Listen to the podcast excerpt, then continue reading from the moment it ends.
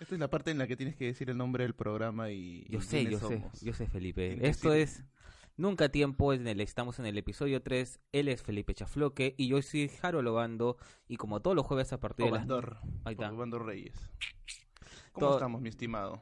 Bien, bien, bien. Como te decía, con un poco de dolor de muela y la muela está pateando. Pero ya, ya le vamos a poner fin a ese, a ese dolor. Ahora sí, se acabó. Nunca más. Listo, y en lugar de extendernos alrededor de 10 minutos en decir cómo ha estado la semana y todo eso, yo estoy, estoy, estoy muy bien, este, pasando la semana de, de, de Navidad, pasando la fecha en, en familia. ¿Qué comiste? ¿Qué comiste? Eh, yo de pavo, así que eso lo dijimos en el capítulo anterior, que tuvo algunos problemas en el output, así que no, no sabemos si va, se va a poder arreglar. Pero yo soy más un ser de, de comer eh, chanchito en lugar de, de, de pollo, de Ah, no, pavo. yo, yo comí pavo exquisito el pavo, la verdad, espectacular. Espectacular. Pero bueno, no nos vayamos por la tangente y vayamos a los que no compete hoy día. Vamos a lo que nos compete hoy día. Mi estimado Harold, ¿de qué vamos a hablar hoy día? ¿Qué decía nuestro post que salió hoy, ayer? Ya no me acuerdo con todo el Bueno, tema de la festividad. Yo la, recién- la verdad es que tenía que salir ayer por pauta, pero como nunca lo hacemos nada a tiempo, nunca hacemos nada a tiempo, y todo lo a huevo. y como siempre hacemos todas las cosas, eh, este, por Navidad nos, nos retrasó un poco Sí, el... obvio. Tú estabas viendo básquet, Yo, yo, esta- estaba yo estuve viendo viendo 12 horas de básquet seguida porque es mi tradición, Espectacular. mi más grande tradición. eh, ¿Te este, esperabas una victoria de Navidad. Golden State?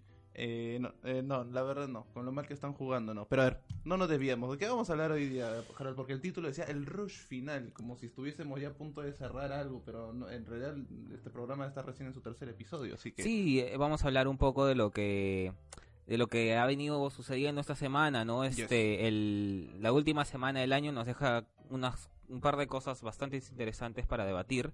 La primera es el matrimonio de Oreja Flores, que se casó el día sábado y fue un evento televisado. Fue un evento televisado como muy pocos eh, matrimonios conocidos. Yo me acuerdo el de Roberto Martínez, el de Juan Diego Flores, pero hay, hay un componente, no sé si especial en el de Oreja Flores, porque, eh, a ver, ¿cómo ponerlo? ¿No sientes que ya como no hay nada de noticias, simplemente están intentando agarrarse de esto para poder este generar contenido antes de que acabe el año? Sí, claro, a- a- aparte toma en Todos cuenta los portales estaban con lo, esa me- cosa. lo mediático que ha sido el matrimonio, porque mira, en la misma fecha se casaba eh, Cristian Cueva también. Pero ¿Ah, sí? a- ahí, claro, pero ahí, ahí también está el contraste de la, del, del meollo de lo que queremos llegar, ¿no? O sea, el, el punto. Liderazgos positivos, liderazgos en, no sé, como que cuestionados. ¿Por qué lo de Oreja Flores sí tuvo tanta repercusión y lo de Cueva no tanto? ¿Pero se casaban el mismo día a la misma hora? O sea, coincidieron los matrimonios, ¿no? O sea, no te a voy a decir, me- este matrimonio empezó a las mí 7 y el otro a las hubiese- 8. A mí me hubiese gustado ver el tono del, de A mí también. la boda de A mí también. De por sí.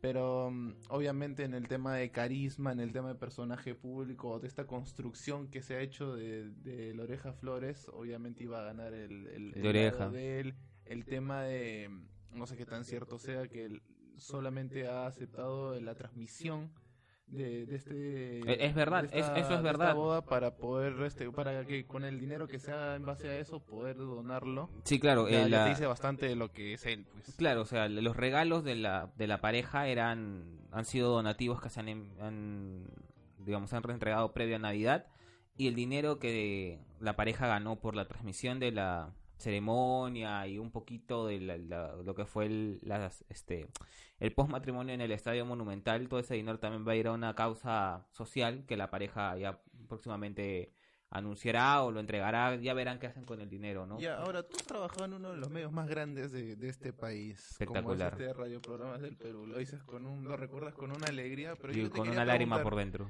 eh, a la hora de encarar esta última esta última semana del año, prácticamente estos últimos 15 días donde ya la cabeza está en otros lados, ¿cómo haces para jalar la atención de la gente de por sí? Porque este tipo de noticias, o por lo menos la cantidad de portales que cubrían esto, obviamente estaban buscando un, O sea, un- el- lado más alcance que normalmente no se logra en, en estas épocas. Normalmente otras son las noticias. Mira, de, de antemano un- uno tiene que entender que la noticia no descansa. O sea, sea cual sea la rama en la que te especialices. O sea, Sonó muy RPP, ¿ah? perdóname, pero hay, hay que hacer su cherry.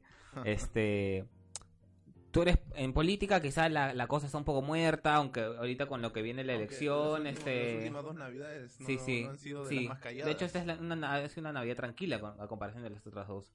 Eh, y lo- la cercanía de, de este evento del matrimonio de Oreja Flores y o sea, había material farandulesco para jalar, material social, material hasta cultural incluso, por, por, por, todo lo que se había, por todo lo que envolvía el matrimonio de, de este personaje, ¿no? Yes. Entonces, si, si, digamos, periodísticamente hablando, era un evento a cubrir, era un evento a cubrir. ¿Por qué? Porque es un personaje que todo el mundo le cae bien, porque a mm, todo el mundo sabe quién es, este, y sobre todo Por, por, por- niño bueno que tiene. Obvio, pe- pero sobre todo también porque este matrimonio, como, como te comentaba hace un momento, eh, reivindica una vez más esta figura positiva que es eh, Edison Flores en la sociedad peruana, en una sociedad donde los futbolistas están más ligados a una salsoteca, un escándalo, un ampay. Y tenemos al, otro lado de la vereda una persona como Oreja Flores, que más allá de cualquier historia humilde que él tenga, eh, su presente dice que usa usó, por ejemplo, su matrimonio, si cabe el término usar, para hacer un acto de caridad y eso no se ve normalmente en este, Cuando en este país. estar pensando más en él, sigue pensando en los demás. Sí, sí, eh, verdad es un gesto muy valorable, un gesto que se puede aplaudir de acá hasta que cierre el año. La verdad es que yo cuando me enteré, por ejemplo, de esto, yo no, yo no esperaba, o sea, yo esperaba, digamos, una cobertura así a lo Gisela, ¿no? Gisela, Roberto Martínez, ay, se va a casar, vamos Es a entrar. que- Y, y, y que, hasta cierta Tampoco- parte hubo, ¿ah? Eh, claro, era, es que él es un, es, como dices tú, él no ha destacado necesariamente por haber sido em- ampallado con otra famosa o haberse ido a, chupar cuando, cuando eh, la selección estaba jugando. Es una persona muy correcta, lo cual quiero trazar un paralelo porque siempre me ha, me ha gustado la comparación que se hace de Messi con Maradona y como siempre se dice que Maradona siempre va a ser mejor que Messi porque él es más humano, él ha, ten- él ha cometido muchísimos más errores. En cambio, Messi se le ve muy perfecto. Siempre se ve que no comete ni un solo error, que tiene como que la familia perfecta y que, y que no parece algo con lo cual una persona promedio se puede relacionar. Y a veces siento que el, el tema de la oreja Flores también lo llevamos a como que él es el tipo de familia que quisiera tener todo el mundo acá. Eh, eh, Es que para en un medio, como te digo, ¿no? en un medio donde el escándalo abunda, como es el medio futbolístico peruano, tener a personajes como tan correctos como Edison Flores resulta raro, ¿no? Es raro y, y que no sea digo- una cobertura tan exhaustiva Sí. de alguien que no ha cometido escándalos. Es Mm, también eso. No, pero claro, eh, ahí va el otro punto, ¿no? O sea, es un personaje como dices, este es- tiene una cara de niño bueno que no mata ni una mosca.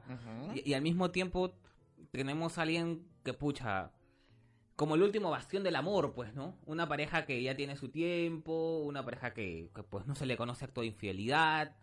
Y, y recalco lo mismo que te estoy diciendo hace un rato, ¿no? Algo raro en un eh, escenario peruano donde la infidelidad, el escándalo, el morbo abunda.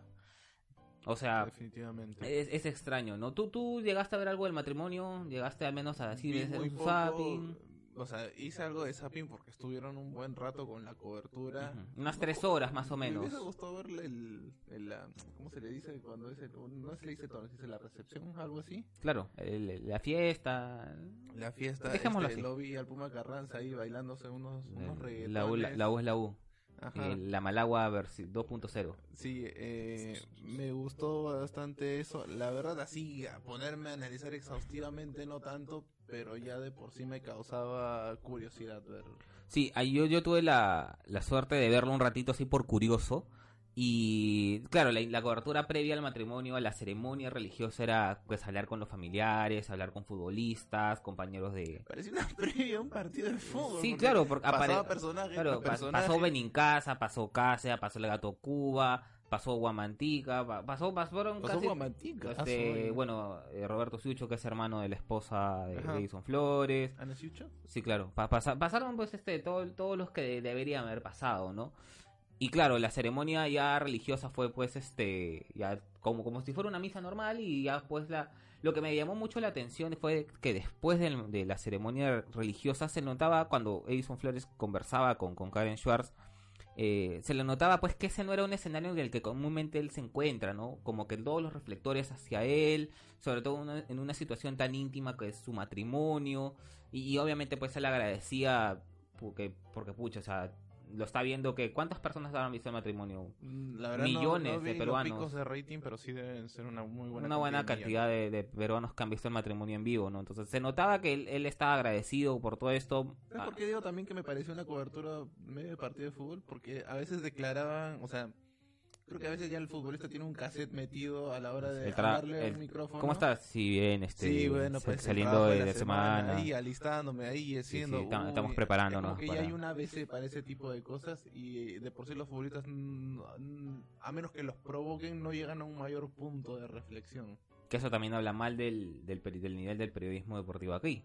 Sí, y el Claramente. de espectáculos. Me acuerdo cuando Diego Regalati dijo, al, al- cuando el periodismo de espectáculos se mete en, en el fútbol, eh, muy poca cabida hay que darle porque los que dan la cara al final somos todos los que cubrimos y estamos metidos en fútbol y ellos apenas algo que les dé noticia ya simplemente les deje de generar puntos de rating, ellos se van a ir.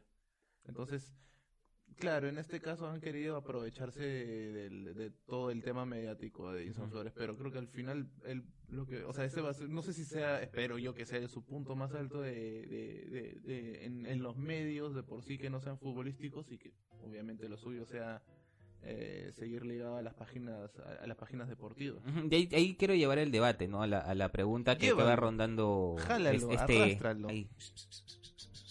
Que va rondando este primer bloque del programa 3 de Nunca Tiempo. Eh, esto quiere decir, o esto es una prueba más de que no tenemos liderazgos positivos, porque también puede haber liderazgos negativos, ¿no? Pero no tenemos una cara social positiva dentro del fútbol peruano. Todo tiene que estar ligado meramente a escándalos, ampais. Por eso es que nos resulta tan extraño que aparezcan personajes como Edison Flores. Bueno, ¿cuál, cuál, ¿cuál es el último líder positivo que podríamos nombrar? Futbolísticamente hablando. futbolísticamente hablando. O sea, uno que puedas decir que es una persona intachable. Porque si, a ver, pasemos por, no sé, Chemo. Bueno, la- Chemo, el, con el, lo del golf, los incas, no, nadie se salva, la verdad. No. Es más, aquí el Contra Mendoza, que aquí a dos cuadros, nos podría decir algo. Este, Hay que tocar la puerta. A ver si le tocamos, no, lo suelta los Bulldogs que tiene. eh, No es broma. Sí, de verdad. Eh, vive acá nomás. Eh, em, el- en la época de Marcarian también creo que... Hubo un escándalo solamente en- empezando el de Raymond Manco, el del Casino Veneto. En el de Autori también no había ningún líder. No sé si en el 97 podríamos decir que había algún...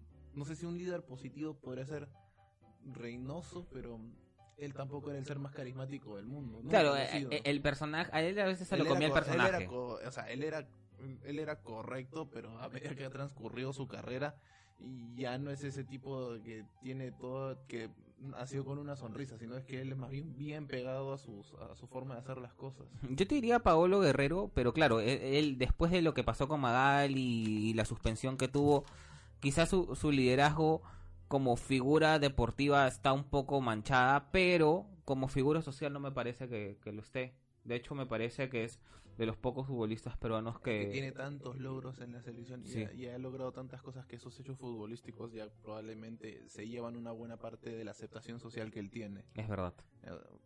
Podrías decir este cuánta ve- o sea no digo que hagamos chistes a cada rato de Pablo Guerrero pero por lo menos cuando alguien dice positivo ya ya uno se acuerda de Guerrero o cuántos chistes de coca hay ahora con Pablo Guerrero cuántos stickers de WhatsApp hay Sí, esa es, esa es la Guerrero. repercusión lamentable que queda él habrá salido Santos. totalmente claro este absuelto. absuelto y sin ningún tipo de ataduras, pero ya mm, ya en la sociedad ya queda ese tipo de marcas y a veces por más de que por más inocente que seas, la gente se queda con esa idea de uno. Y podemos esperar que aparezcan más orejas flores de acá a las próximas, no sé, dos eliminatorias. Estoy hablando desde el lado deportivo, que Oreja Flores, dicho sea de paso, me parece uno de los mejores volantes que ha salido de este país, porque es, creo yo que es de los pocos que entiende todo lo que tiene que hacer en la cancha. Porque so- somos un país en el que se le exige mucho al futbolista, incluso más que un político. Y al, y, pero centrándonos solamente en el tema deportivo, yo creo que Oreja Flores la gran virtud que tiene es que conociendo sus limitaciones sabe que puede hacer mucho con su talento. Sí, y también cuando dijiste si podríamos tener otros orejas flores, también me- por lo menos para mí estamos metiendo un tema de educación en un ámbito futbolístico y no necesariamente, o sea, me gustaría que estén totalmente vinculados, pero a veces uno puede crecer formándose muy bien en el fútbol y terminar siendo una basura de persona. Y esos, de esos casos han habido bastante.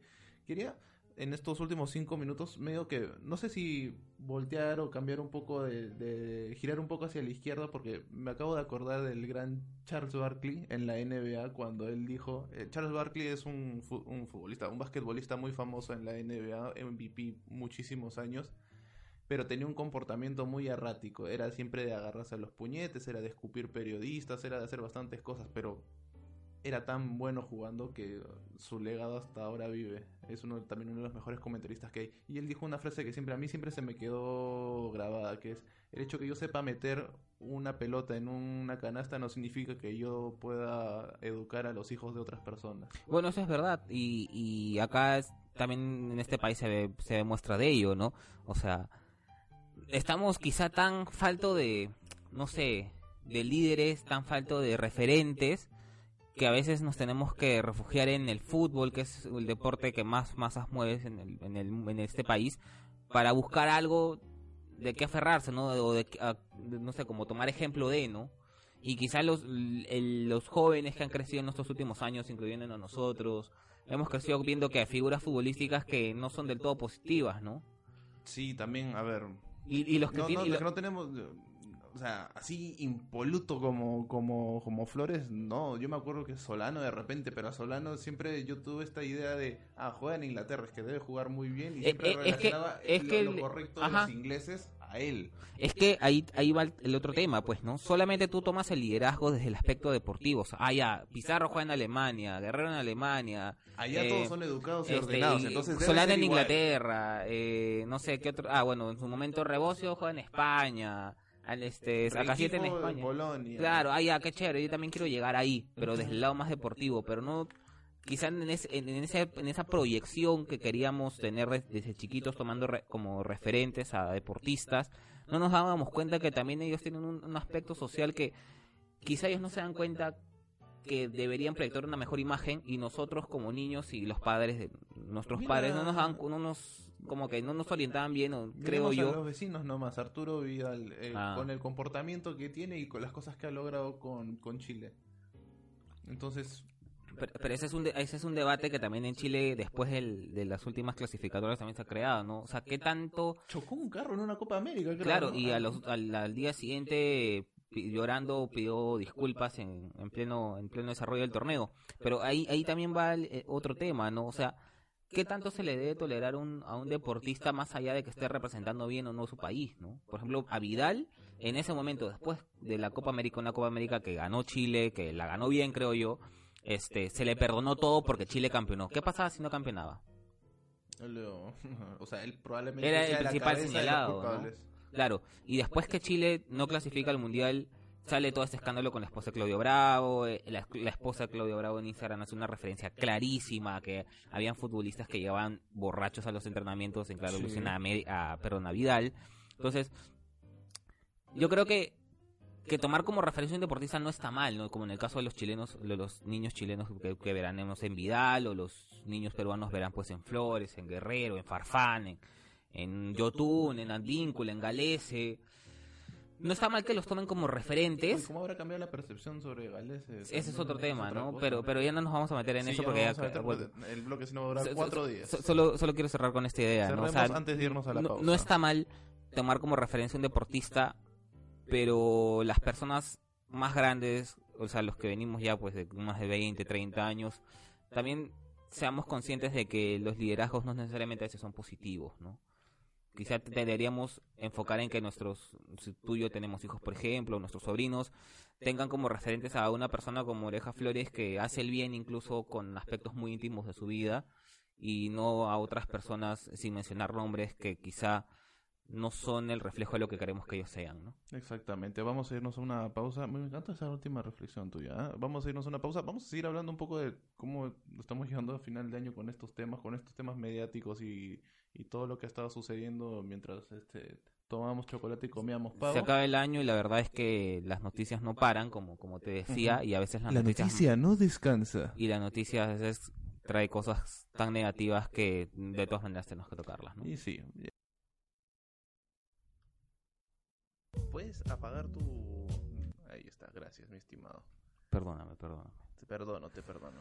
Bueno, Felipe, volvimos después de esta exquisita canción, la verdad. Siento que hemos hablado de algo de repente muy alegre y ahora vamos a entrar en un tema un poco más este fregado.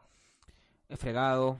mm, A veces ju- justo justo me haces acordar una frase de... La otra vez hablamos De- un poco de sensibilidad Sí, en estas fechas y justo sucede algo relacionado al tema. Pero dime qué, qué te estabas me haces acordar mucho a, a una frase que me dijo mi jefe hace ya unos meses.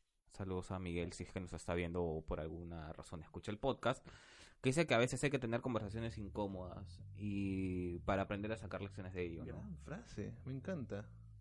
Es- Sí. es- es- a veces es necesario incomodar porque eso te saca de, de tu, de tu zona cómoda. Sí, es verdad. O sea, Y- de verdad, eso... Y empalmándolo con lo que decías, ¿no? De Sin llegar a, a agresiones verbales, obviamente. Claro, obvio, obvio. No es que. No, no, no, no, no, ¿Cómo, tampoco. Uy, Ah, no, no, pero. Sí, pues, o sea, empalmándolo con lo que dijiste, el- la semana pasada hablamos un poco de sensibilidad por estas fechas. Y quien no tuvo sensibilidad fue la ministra de Justicia, ¿no? Ana Revilla. Ana Revilla, sí. ¿Qué? A ver, contextualiza porque yo solo la verdad vi los titulares y fácil me estoy dejando guiar por lo que han A ver, dicho. Creo que vi el video mientras saludo a la gente que está Por nos favor, está viendo. a- ante- Sí, an- me- mientras buscan las declaraciones, a ver quién nos está viendo. El amigo Carlos Marroquín, el amigo Alejandro Acevedo, hey, ¿cómo estamos? El amigo Kevin Herrera, el amigo Frank Maña, o sea, toda la gente de mi más que nada. Diego, nos está viendo El Diego amigo. Diego, Diego Gutiérrez y le mandamos de paso un saludo a Cintia Morales que nos, ojalá nos esté viendo desde España, Sí, si es justo, que no está jateando. justo está, está en Alemania ya solamente para... Ah, está en Alemania. Le- me dijo que está, había ido a un pueblito así medio alejado de, de cerca de Hamburgo y le dije que ¿cómo se llama? Oxapampa el pueblito, que Posuso. Me dijo, sí, sí, sí, se mostraba en tarde. Sí, sí, ese, ese Comen, a- comen Frankfurter, comen Frankfurter ahí. Sí, de Repsol. Listo, mi Volvamos al tema un poco más. ¿Qué pasó? A ver, porque sí pasó algo. Eh, ¿Fue una, eh, una cámara de Canal N? Una cámara de Canal N que contextualicemos un poquito el tema, ¿no? Eh. Nuevamente un El tema del Agustino. un tema bastante doloroso, un tema que parece no tener fin en este país. Un nuevo caso de feminicidio ocurrió en el Agustino dos días creo antes de la Nochebuena. Lamentablemente una mujer y tres de sus hijos fallecieron a causa de un asesino, un no sé, un un maldito por así llamarlo que pensaba que podía hacer con esa mujer lo que quería y la cuchilló Sí. y la cuchilló y, y- y Hace- el único el único sobreviviente ajá el único sobreviviente fue uno un menor de nueve años que tuvo que hacerse el muerto para poder salir con vida de una casa que el tipejo este había incendiado Y, ok. Entonces Dentro eh, de todo lo que esto ajá. que había pasado, eh, se le con- bueno, se le quiso sacar unas declaraciones en, a an- la en ministra de horas horas previas a la Nochebuena ella salía de ¿Fue una misa 24 o eh, fue el 23? el mismo 24. El mismo 24. horas previas a la Nochebuena, ella salió de una misa en la, en la catedral, si mal no recuerdo, y un camarógrafo, perdón, un reportero de Canal N le pregunta, ¿Cómo le una opinión? ¿no? Le, le- le- le pide una opinión al respecto y ella dice, no, no, no voy a hablar de esos temas porque hoy estoy en, como en modo Navidad, ¿no? Obviamente de lo más desubicado, El, el, Es- el popular déjalo pasar que es Navidad. sí, o sea, hoy día no, mañana quizá. Mañana fácil. Y bueno, de- viniendo de la ministra de Justicia. exa- O sea, justo o sea, el sector que tan cuestionado está en estos temas, ¿no? La, la justicia peruana en, en temas de, de violencia contra la mujer está muy en tela de juicio, valga la redundancia, y justo sale la ministra Está- del sector Está a- muy bajo el, bajo el ojo crítico, probablemente Sí, más que y es necesario áreas. que lo esté. Y la ministra de Justicia da una declaración, pues, bastante fuera de lugar, bastante Poco feliz. poco feliz, bastante falta de sensibilidad, po- poco, poco poca, em- tino. poca empatía. Empatía es poco, ¿no? Sí, bueno, sí, nulo de empatía. E- Ella ya salió a decir, pues, más que, O sea, más que a salió pedir a pedir disculpas, disculpas, dijo, pero- no era nuestra intención ofender a la memoria de las víctimas ni sus No, y de ahí familiares. puso un argumento como que no entendí muy bien la pregunta o no, no, no entendió, no se le con- contextualizó la pregunta muy bien. Y... Claro, y el, creo que el reportero también le, le, le responde en, en redes sociales y, le, y se dice, ¿no? O sea, si no entendió la pregunta, ¿por qué no pidió que la reformulen, no? Algo tan sencillo como eso, que no te tomaba un segundo. El presidente también ya salió a decir de que no comparte las declaraciones de la ministra. Eh, más allá de, esperar pues que la destituyan o no, yo creo que sí deberían destituirla. Pero una vez más, ¿no? ¿Cuánta, ¿Cuántas mujeres más tienen que morir en este país para darnos cuenta de que este es un gran problema y que quizá no lo están los, los esfuerzos para ponerle fin porque necesitamos acabar con este tema. Especialmente No se están- un año no- en el no- cual uno debería pensar con tantas manifestaciones, con tantos co- con, tantas expresiones este anti no sé si o sea feministas o en contra del machismo cuando ves que cada vez más mujeres salen a protestar estamos teniendo un año en el cual hubo mayores feminicidios verdad ¿Tienes el 160 y- número? 163 mujeres han muerto a manos de hombres este año. El Comparado número más año- el número más alto en 10 años en este país. Eh, ¿Cuántas y, más? cuánt- eh, ¿Y cuánto fue el año pasado? Creo que es 150 y entre 156 y 158. O sea, de- simplemente las cifras, o sea, parece que esto. Pa- parece, re- regresando a lo, a lo que hablábamos la semana pasada, ¿no? Parece que hay, hay temas en los que somos tan insensibles que, por ejemplo, ese tema es simplemente dar una cifra tan fría como la de las muertes de más mujeres en el país. ¿Y, y qué hacemos con ello? ¿Qué hace el Estado con ello? ¿Qué hacemos en casa con ello? O sea, ¿cómo hacemos para que más mujeres no mueran víctimas de hombres que piensan que pueden hacer con ellas las- lo que quieran, ¿no? O sea, es, es indignante, la, la verdad. Es muy indignante que esto ocurra en un... Es indignante en este que país. aumente el número. Cuando Eh. por lo menos deberían, o sea, como cualquier persona que piensa debería empezar a reducirse, la, la ideal es que se anule, pero que aumente el número ya te dice bastante que, hay algo que no está funcionando. Es una muestra más esto, esto que dice la ministra, estas declaraciones infelices que dio previa a la Navidad. Una muestra más de que el Estado dice y no hace, es palabra y no acción. Sí, o de que promete y no cumple, en, o que en realidad no ha hecho tanto caso a las manifestaciones este, que, que han existido. Eh, hemos estado viendo cómo, han, cómo hemos tenido, no sé, en Argentina o en Chile. Mira, hablemos más del violador eres tú. ¿Cómo se terminó banalizando todo el tema? Sí, La otra vez creo que, no me acuerdo, me pasaron en un grupo de WhatsApp que hasta en Metro estaban pasando el tema.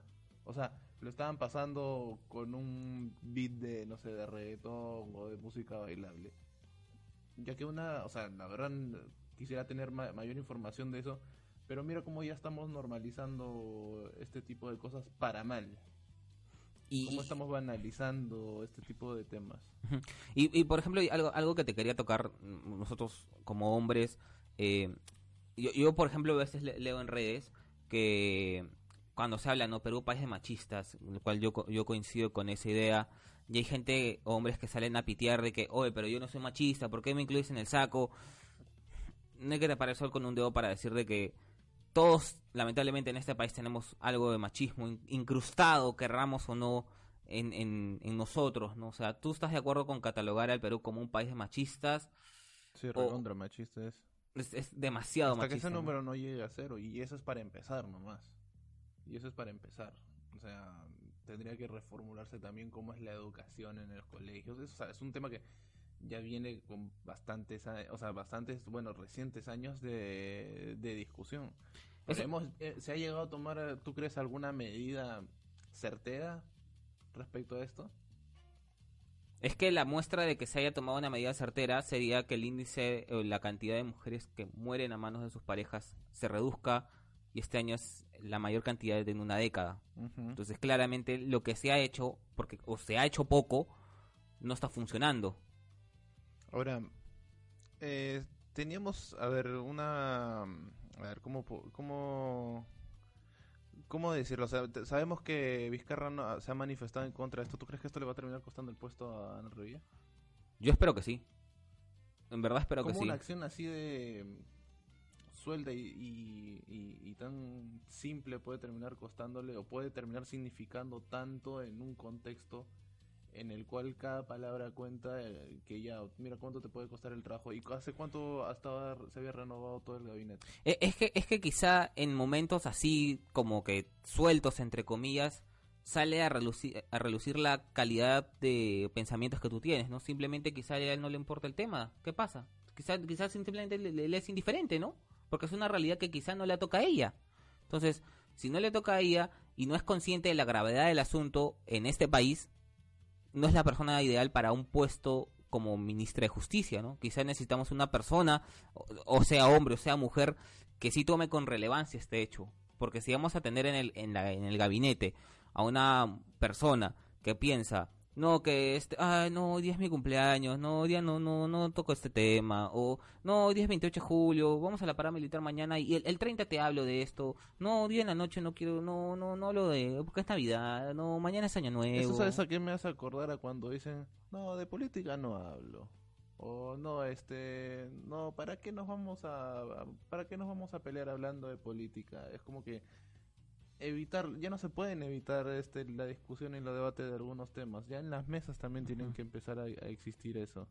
Y si una principal autoridad del Estado no, no, o sea, quiere andar evitando temas, sea la fecha que sea, no, no, o sea, ya nos deja, o sea, si algo sucede así con una autoridad tan grande, ¿qué va a hacer con los ciudadanos? Eh, eh, eh, hablar de, de este tema obviamente no, no es fácil es y plantear soluciones también no lo es, es quizás lo, es lo- más grave ¿no? o sea tratar de pensar en soluciones para ponerle fin a un tema tan fuerte y delicado como es la violencia contra la mujer. La- las respuestas están en, en diferentes niveles como tú lo dices no tratar de educar a los niños para que vean que todos somos iguales que no porque uno genéticamente tenga más fuerza que, la mujer, tenemos derecho a golpearlas o a hacer con ellas lo que querramos. No es así, así no funciona esta sociedad. No debería seguir pensándose así. Es, es parece que en una sociedad también donde la sensibilidad, como concluimos la semana pasada, no es nuestra mejor característica, eso también no- no ayuda a combatir un tema, un tema como este, ¿no? Y a veces las medidas suelen parecer tan fáciles que uno no entiende por qué no ha cambiado la mentalidad de la gente. Este, a mí algo que me ha pasado bastante es que eh, casi sin querer ya se me metió el- al vocabulario el tema de el lenguaje inclusivo. Ya a veces digo muchachos o chiques. Y son cosas tan chiquitas para hablar de, de igualdad. Yo, yo lo- no estoy muy enterado de esto del, del lenguaje inclusivo, no, no he leído mucho al respecto, pero sí sé que hay gente que, que lo está usando bastante y es bueno que lo usen, en verdad. O sea, si hay alguna manera de poder tener equidad en una sociedad que parece que se resiste al cambio, al menos en, en- por pequeños sectores, pues bienvenido sea, ¿no? Sí, este país sigue siendo muy con... O sea, ¿tú crees que en algún momento se nos va a ir todo este conservadurismo que tenemos como país? Porque No va a ser fácil, no va a ser fácil. Y, y te planteo la pregunta quizá más fuerte de todas, ¿no?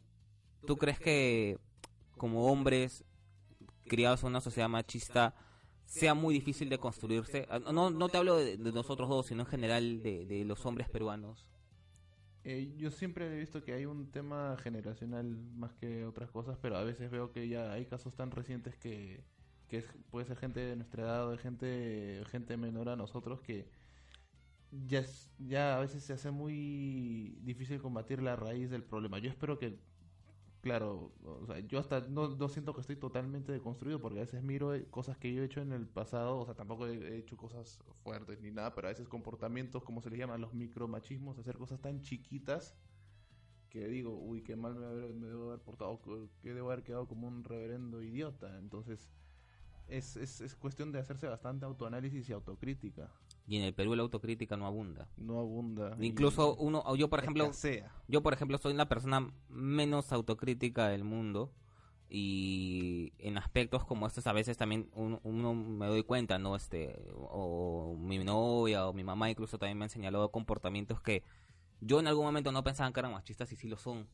Y sí lo son. Y, y, y jode que te reconozcan un comportamiento machista porque tú no quieres el tildado de eso. Pero como te como, Pero, claro. como me nombraba lo de, lo de mi jefe, ¿no? Hay que tener conversaciones incómodas para empezar a, a hacer cambios en general. Y si uno no se reconoce a sí mismo como machista, no vas a poder empezar a cambiar. No vas a poder empezar a, a ver o a orientar a tu generación, a los que te rodean y a ti mismo para buscar una igualdad que actualmente no hay y que incluso esa falta de igualdad, esa falta de norte mata personas. Y especialmente hay una parte que me gustó de lo que has dicho, nuestro comportamiento, o sea, ya de por sí, por más que no hagamos nada, no hagamos actores activos de, de, de algún espacio de la, de la sociedad, termina influenciando a otros. O sea, uno cree que no, que no influencia, pero yo a veces veo, no sé, digo, ¿cómo estaré influenciando yo a algunos de mis sobrinos, a algunos de las personas más jóvenes que tengo cerca? Y, y, a veces me pongo mal porque digo, uy, debo ser, debo, debo parecer un, un, un- un idiota, o sea, cuando era mucho más joven, pero a lo que quiero llegar es que de por sí nuestro, nuestro comportamiento afecta, afecta, muevas un dedo, ¿no? Afecta.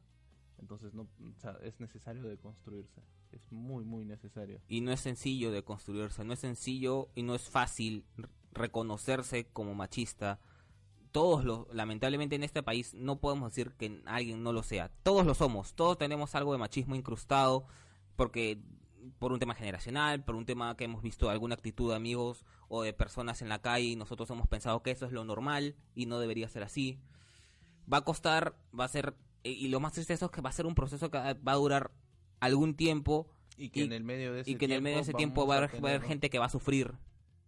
Pero, Sí, pero, o que sea, la- que la va a y no debería ser así, lamentablemente. No debería ser así. Yo espero sinceramente que para el otro año, ya para ir cerrando el bloque, porque, porque el tiempo no- nos va ganando, eh, yo espero que para el otro año la, la, la cifra de mujeres que mueran, que sean asesinadas por sus parejas, en verdad, el ideal es que sea cero. Ese es el Pero en un país como este parece que no, el, el cero parece ese ideal lejano que, que, que parece que nunca lo vamos a tocar. Ojalá sea menor la cifra, ojalá los, los esfuerzos del Estado sean mu- muchos mayores, los esfuerzos en casa también haciendo haciendo una pequeña acción, como tú dices, quizás usando el lenguaje inclusivo, tomando más conciencia al respecto, tomándose cinco minutos para pensar en, en qué comportamientos normalizados tenemos y que sincera y que sincerándonos con nosotros mismos veamos ah ya esto esto no está bien y, y también ya hablando nuevamente del estado que tengamos representantes en el gobierno que sean conscientes de que este es un problema de todos los días que no necesariamente porque sea una fecha festiva no se va a hablar del tema. Si no si no, no estás preparado para hablar del tema horas antes de una navidad o horas antes de un de un tema de un perdón de una fecha muy muy muy especial pues no merece estar en ese puesto y yo creo que por esa razón la ministra no debería seguir. Sí, excusarse en una fecha no puede ser, no es algo viable, en- especialmente en estos en estos momentos donde ya se ha generado mayor conciencia de absolutamente todo lo que sucede en el mundo, porque esto no es exclusivo de este país. Lamentablemente en este país es uno de los más difíciles para para que una mujer se pueda desenvolver y eso y eso eso no sé, jode.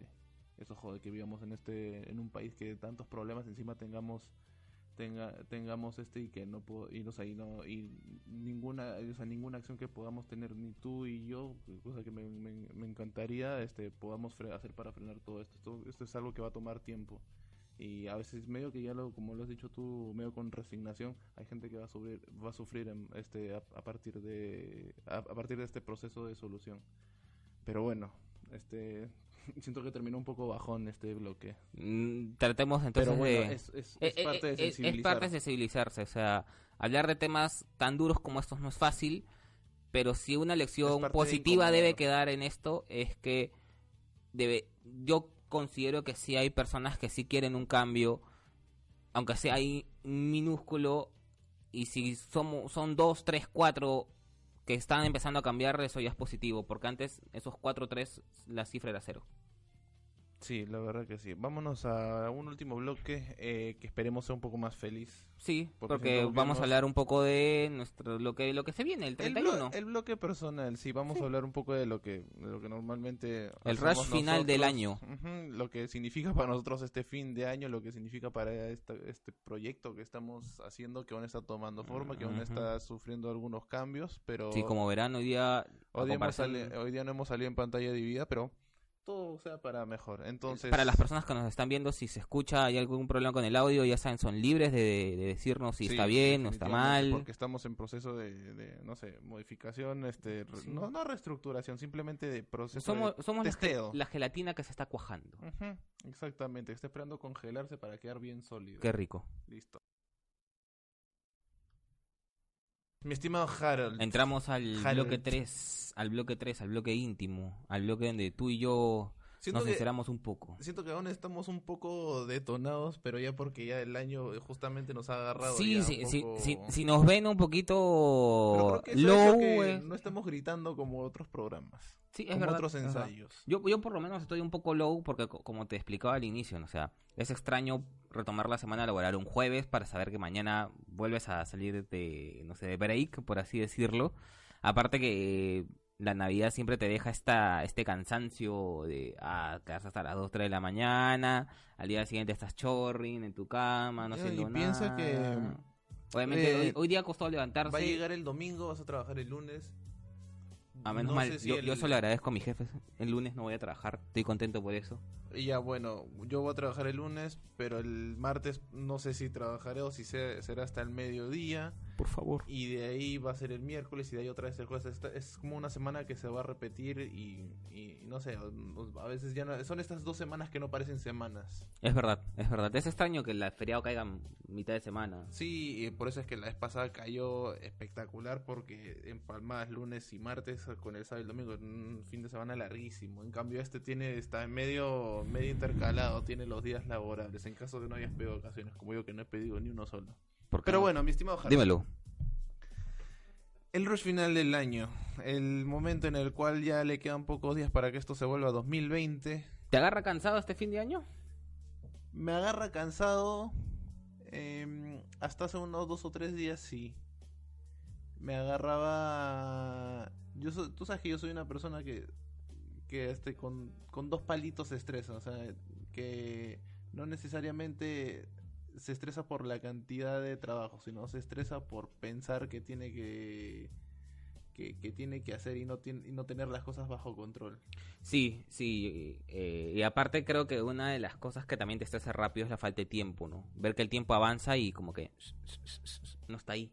O sea, se te va el tiempo y tú, eh, eh, el, no sé, pues un diseño que no acabas, un proyecto que no se termina. Yo, por ejemplo, hoy día no es que tenía el, la, no tenía una carga laboral, no tenía la cantidad de, de chamba inmensa, pero como habían dos o tres cosas que no me salían, me puse a renegar muchísimo, un poco más y, me, me mento la madre a mí mismo, te juro, así estaba estaba completamente. Hoy día hoy día debe haber sido uno de los días que he estado más asado. Y post Navidad, ¿ah? Y post Navidad, yo pensaba iba a volver cansado o fácil, estaba con la mentalidad de un día más pude haber estado descansando. podría haber estado en mi casa y podría haber terminado todo antes probablemente. Pero, eh, o sea, hoy día he estado esencialmente eh, este molesto, no sé por qué. Pero siento que hoy día ya, o sea, ya llegó la hora en la cual me calmé. hacer este programa me ha calmado bastante. qué bueno, qué bueno, qué bueno que lo veas como una especie de... siento que estoy un poco reflexionando en lo que he hecho en el día. ¿Cómo sientes tú que te agarra este final de año? También cansado, la verdad es que he pasado este año, este 2019, por un montón de, de cambios de rutina. Eh, también preocupado por, por, mm, no tanto por cuestiones laborales, sino por cuestiones más íntimas, ¿no? Por ejemplo, este año ha sido uno, eh, ha sido el año que más he aprendido a, a cuidar de mi salud, algo, un aspecto que, que la verdad no, este, no he cuidado en 5 o 6 años, volver al doctor, tomar medicinas, ser bastante mm, organizado con ello. Al, primer síntoma que tengo quizá estoy, eso estoy aprendiendo a cambiarlo, ¿no? Por ejemplo, lo que te contaba de la muela me dolió un poco, quizá no le presté mucha atención y me empezó a doler más y de ahí pues tuve que ir al médico el mismo 24 de la mañana. Entonces, e, este, este trajín de, de, cuidarse uno mismo es, es un poco también agitado, ¿no? Sumado también al estrés de que eh, siento que estoy lidiando más con el tráfico. Por ejemplo, hoy día, hoy día que, tuve que ir a mi trabajo, sí, no hubo mucho tráfico. Pero normalmente, pues, este, subirse pues a la T en la mañana. el alcalde de San Isidro que decidió tumbarse todas las pistas de Juan de Arona y ahora sigue viendo un tráfico del demonio. Un saludo para el estimado cuyo, cuyo nombre no sé. tú, tú, no sabes, pues, este, todo este tráfico ir de Barranco hacia San Isidro Magdalena, donde trabajo, es un poco pesado. Más en mi trabajo, menos mal, el ambiente es chévere, es cool. O sea, todo el estrés que te puede cargar la hora que te comes en el tráfico lo liberas conversando con la gente ahí, ¿no? Ha sido un año para mí en lo particular bastante movido. Uy, yo no sé por qué hoy día de verdad he estado con ganas de que, no sé, tú sabes que yo soy bien sarcástico y tengo un humor bien negro en varios sí, casos. Sí, sí, y cuando quieres ser, tener tu humor negro lo sacas así a relucir. Yo estaba con unas ganas de que se me choque el carro, la verdad, porque decía para, o sea, de verdad tenía ganas de de, de hacer la gran Sandro Bailón ahí en, Felipe, en, por favor. En, Costa Verde. No, o sea, por eso es que tú conoces mi humor, que así que de verdad preferiría estar en un hospital sin dos brazos a estar en, en esta oficina. Ah, y de ahí un poco que se me fue este el no sé si es el estrés o, el, o, el, o la amargura y de ahí dije, ok, ya puedo volver a ser yo por un rato. Así que siento que son, pero no sientes que a veces hay momentos así en los cuales te sobrelleva tanto esta última parte del año en la cual ya sientes que ya los días vienen como una ola gigante y ya y tú intentas simplemente remar un poquito. Mira, yo por ejemplo en el trabajo he sentido que ha habido días, y, especialmente las últimas dos semanas en los que hacer textos ha sido una, una chamba bien pesada, o sea, he tratado, por ejemplo, en, entre texto y texto salir a darme una vuelta a la manzana, regresar un poco, ya, ok, vamos a darle. Y, y para, por tratar de, de, ayudarme a mí mismo a seguir con el día a día, porque el día se vuelve pesado, ¿no? O sea, entras nueve, nueve y cuarto. Veces, yo creo que también me hace falta ese tipo de cosas, porque sales, a veces estoy con unas ganas de cabecear un cabecear un poste, así de verdad. Cosas que en enero, febrero, pues te, te resultan sencillas de hacer, no sé, arrancar un texto. Ya en diciembre a veces la, para mí en lo particular aparece un poco el temor a la página en blanco, ¿no? Como esto, ay, como es que uno ya vive en automático también en, en, en, diciembre, uno ya vive en modo o quizá, que llegue 31. Claro, que, quizá eso, ¿no? Eso también nos hace daño, ¿no? Pensar que ya, como ya se acerca el fin de año y entramos en ese modo automático que, que ya falta poco, sí, ya falta poco para para pasarla en año nuevo, para tomar en año nuevo, para estar en la playa en año nuevo, para hacer lo que querramos hacer en año nuevo y de, ahí, y de ahí arranca pues este es nuevamente otra vez el contador en cero no yo o sea yo este año no he hecho ni un solo plan para para 31 y probablemente no da ni uno solo pero es porque también eh, los últimos 5, 6 años siempre me iba de viaje a algún lado, siempre me iba a... ¿Cómo hacían tus últimos años nuevos? Me he ido a acampar como dos veces a la playa, una me fui a la selva, el otra no me acuerdo a dónde me fui, pero nunca me la he pasado acá. Y esta vez siento que fácil sí me la paso acá o me voy a un lado a tomar, pero tampoco nada nada muy preparado. Y supongo que esa es una forma para mí de decir, ¿sabes qué? Me da igual si seguimos en 2019 o en 2020. Sí, quizá, quizá esta fecha se llena de mucho simbolismo por lo que representa, ¿no? Como Además, que el... que para mí mi verdadero fin de año, mi verdadero juergón va a ser cuando me vaya cuando me vaya a un Lollapalooza en marzo. Para mí mi verdadero mi verdadero fin de año, para mí el, el año arranca de verdad en marzo. O sea, después de los en marzo abril, para Ajá. ponerlo así. Y, y, tú sabes que yo a veces eh, me ahorro cosas de fin de año, cosas por hacer en fin de año por tener mayor budget dinero, para estar mejor estar mejor equipado económicamente para cuando me vaya al extranjero. Sí, sí. Entonces, sí, sí e- eres las personas que conozco que más ahorra. Pero, o sea, Sí. no, no, no llegas a ser codo, pero eh, ahorras, pero con el fin de que, ah, ya, no gasto en esto, pero más ¿Con adelante... estrés o en el trabajo? Ah, claro, o sea, yo lo que sí ahorro, pero para gastármelo todo de una sola tirada. Espectacular, espectacular. Eh, ¿No crees que le claro, diéramos mucho de simbolismo el 31? O sea, claro, el, el fin de año representa, ya, se acabó el año. ¿Ahora qué?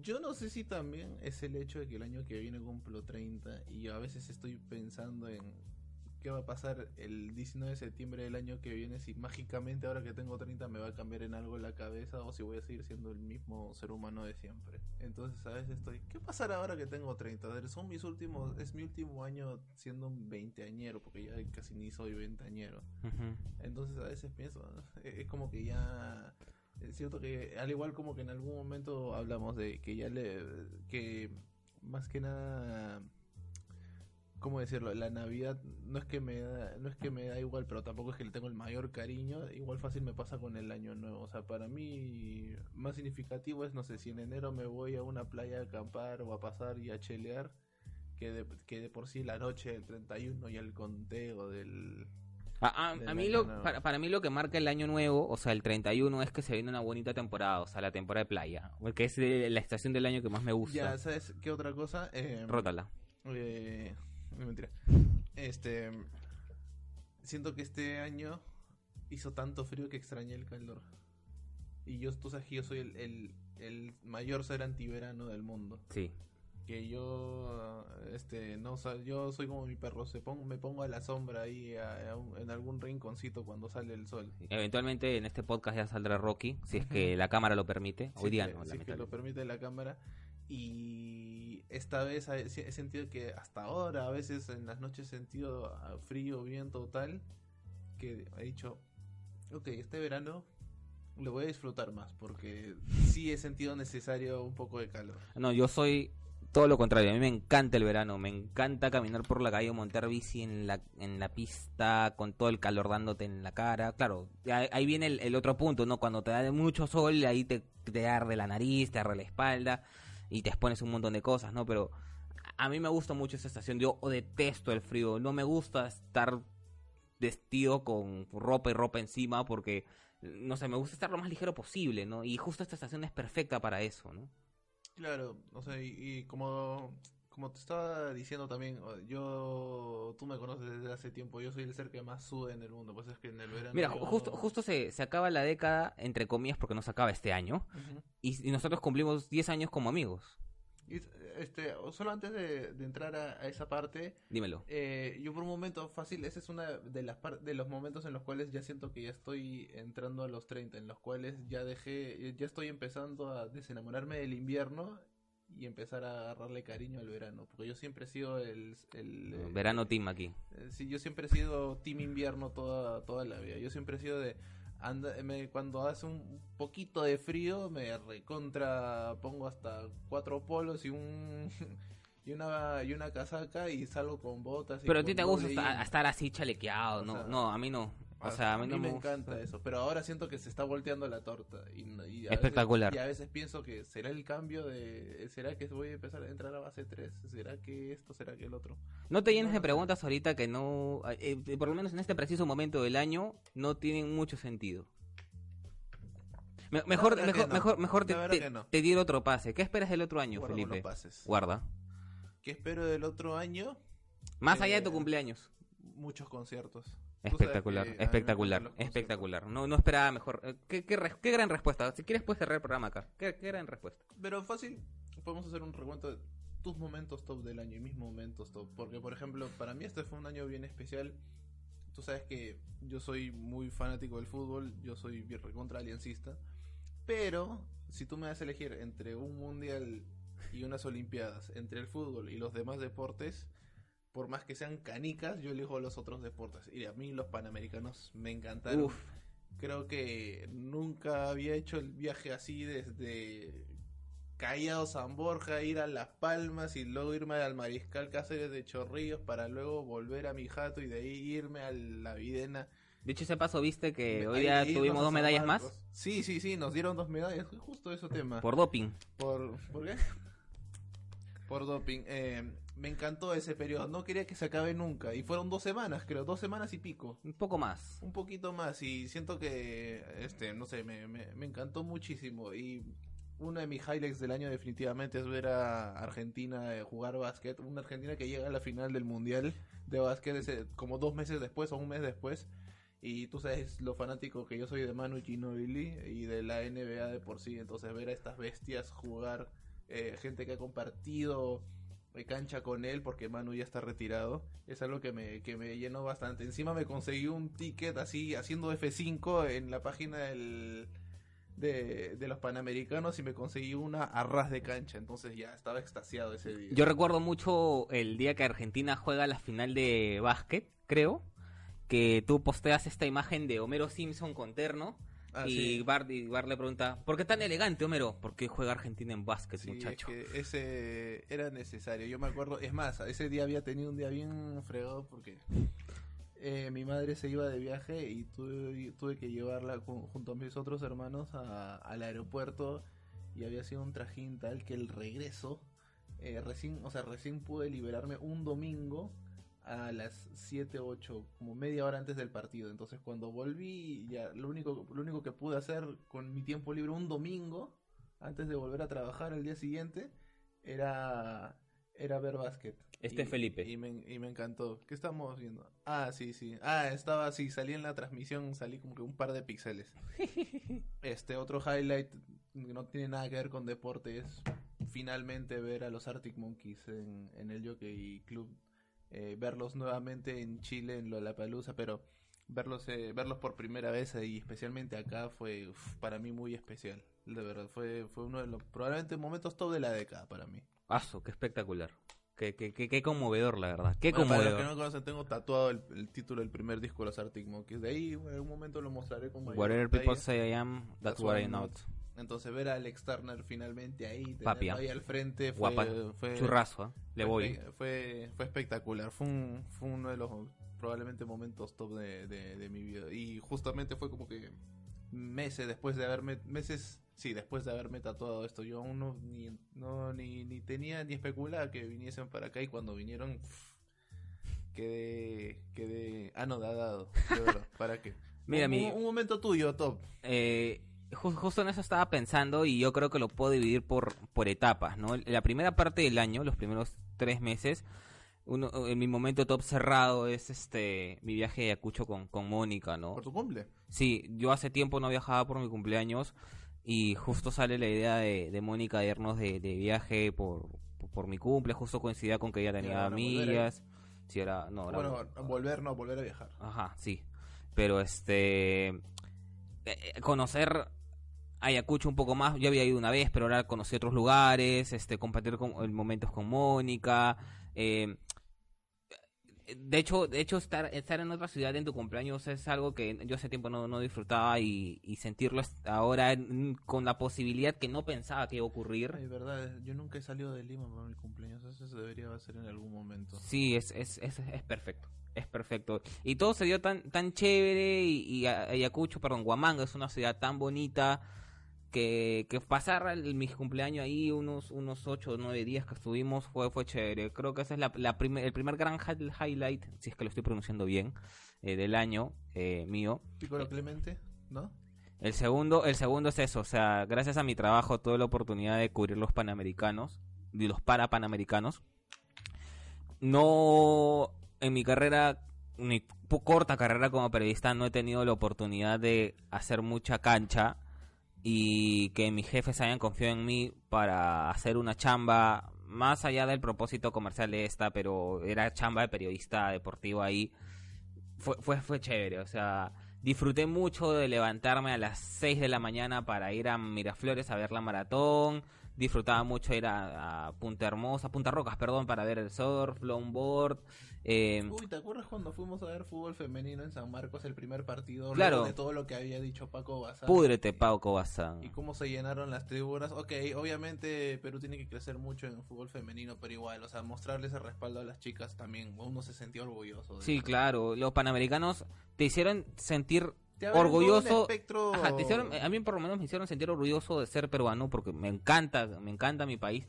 Y al mismo tiempo, desde el lado más profesional, me hizo sentir muy orgulloso de lo que, de lo que yo hice en mi chamba y de que me encanta, me encanta el periodismo, me encanta hacer mi trabajo. orgulloso de aquel deportista que no tiene todo el apoyo del mundo, pero igual va y da Sí. la cara. Porque de verdad, ver a las chicas que hacen natación, nado sincronizado, eh, verlas eh, con toda una viena llenísima y este eh, y alentándolas por más que quedaron en sexto o séptimo, Séptimo lugar. sabiendo que había mayores potencias ahí, sal- salir y dar todo. Esas O sea, jugar, o sea, en su estreno en los Panamericanos jugaron con Argentina que venía de un campeonato del mundo. Ujú. O sea, estábamos hablando de que no juegan con cualquiera, juegan con una de las Y potencias con- regionales. Y venían con Canadá, que Canadá barrió con absolutamente todo, creo, en casi en, en nado sincronizado. Eh, Estados Unidos también siempre detrás muestra lo suyo.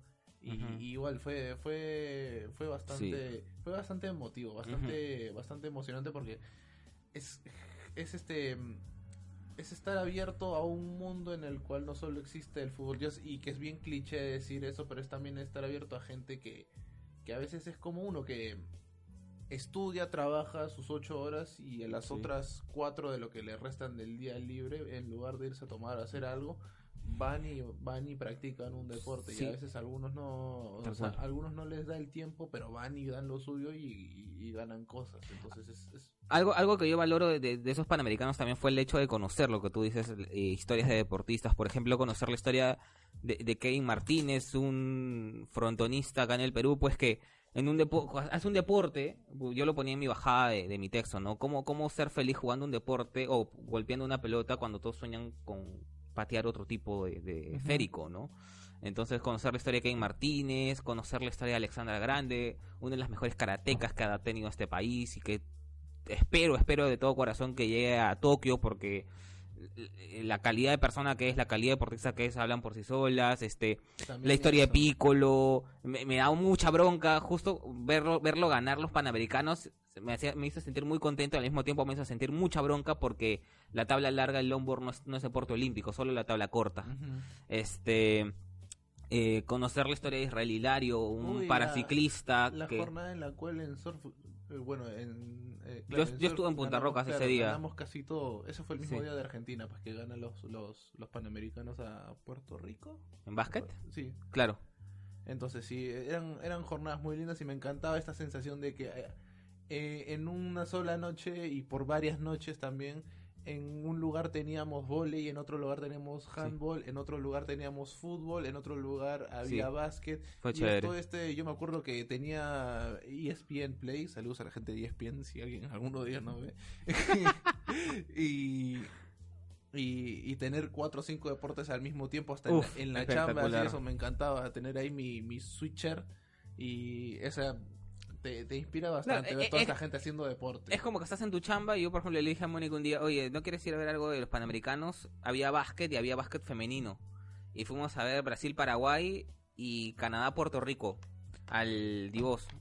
Como que ya vamos y tenías la oportunidad de ver deportes que con los que normalmente no, no tienes mucho contacto y, y ver jugadoras que pues uff la rompen la- había un par de brasileñas que eran unas capazas la- las canadienses con las puertorriqueñas se mataron en la cancha ganó Canadá si no ganó Puerto Rico y justo eliminaron a Canadá de la, de la fase de grupos de lo de, lo, de básquet femenino y, y fue chévere fue chévere E- este para mí claramente es uno de los puntos más altos si no el más alto del año y no puedo dejar de mencionar el fútbol o sea ver a Perú finalista de una Copa América una vez más Sí. es como que wow es algo que el Harold de los 10 años, de los 12 años que está empezando a enamorarse del, del balompié, en su vida empezó, Sí, empezó a que ver, uno o sea, no, no pensaba ver, especialmente yo, yo me conmoví mu- primera ronda con, con Sí. algunos traspiés. yo me conmoví, conmoví mucho, no, al- no al borde de las lágrimas, pero me conmoví mucho cuando sonó el himno en pleno Maracanano, sabiendo que tenemos un montón en Uy, Yo me contra. emocioné bastante ¿sabes qué? en el partido con Chile porque en un momento vi que de verdad, o sea, de verdad estábamos cerca de ir a una final, o sea, más que más que el hecho de, de, de toda la ceremonia, todo en la misma final,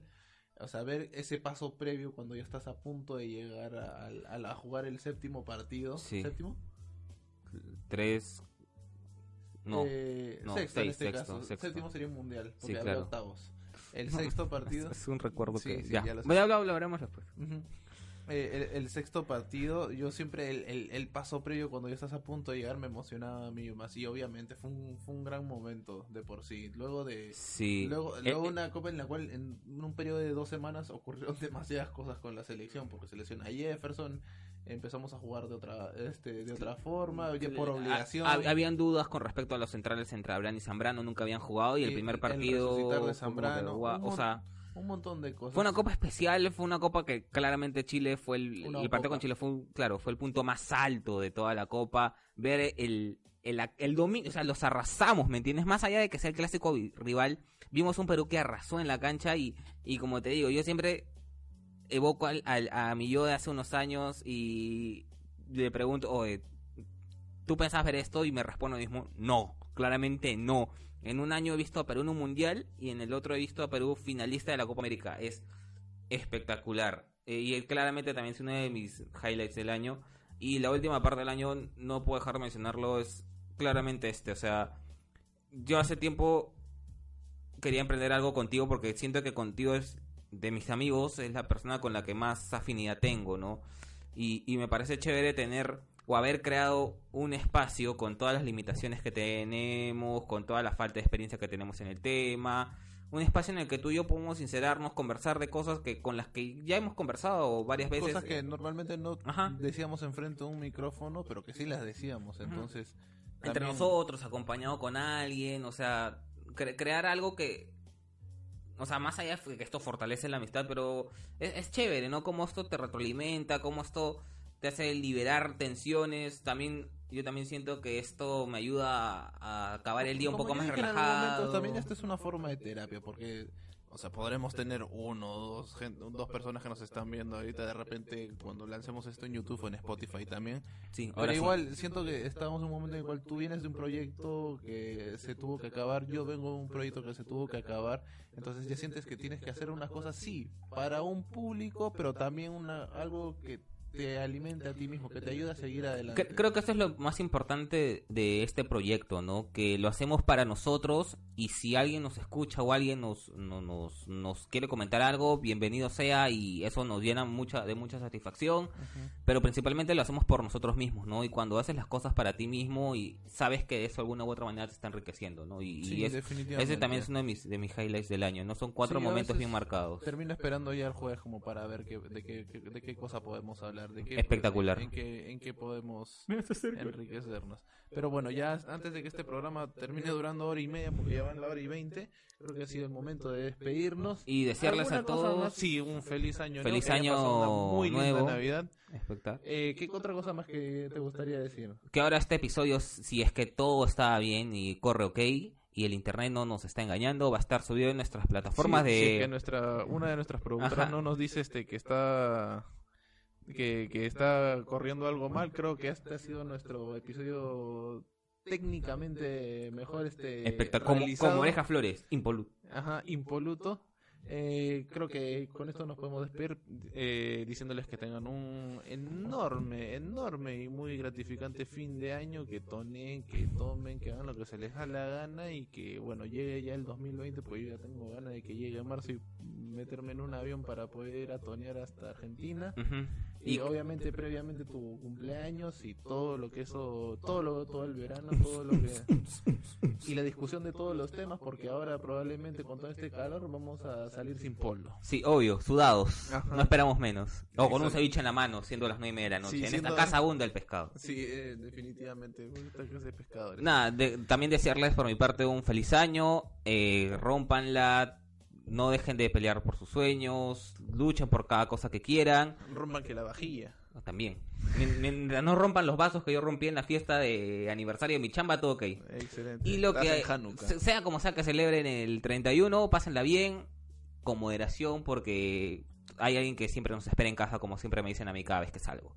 Y nada, este, un saludo a todos los que nos, nos están escuchando, un saludo para quienes nos van a escuchar en nuestra plataforma de YouTube, que nos pueden encontrar como Nunca Tiempo Podcast, o en Instagram como Nunca Tiempo. Sin la A, sin la, doble A, solo con una sola Y en Spotify, a partir de, si es que todo sale bien mañana o pasado, el episodio ya va a estar subido completamente.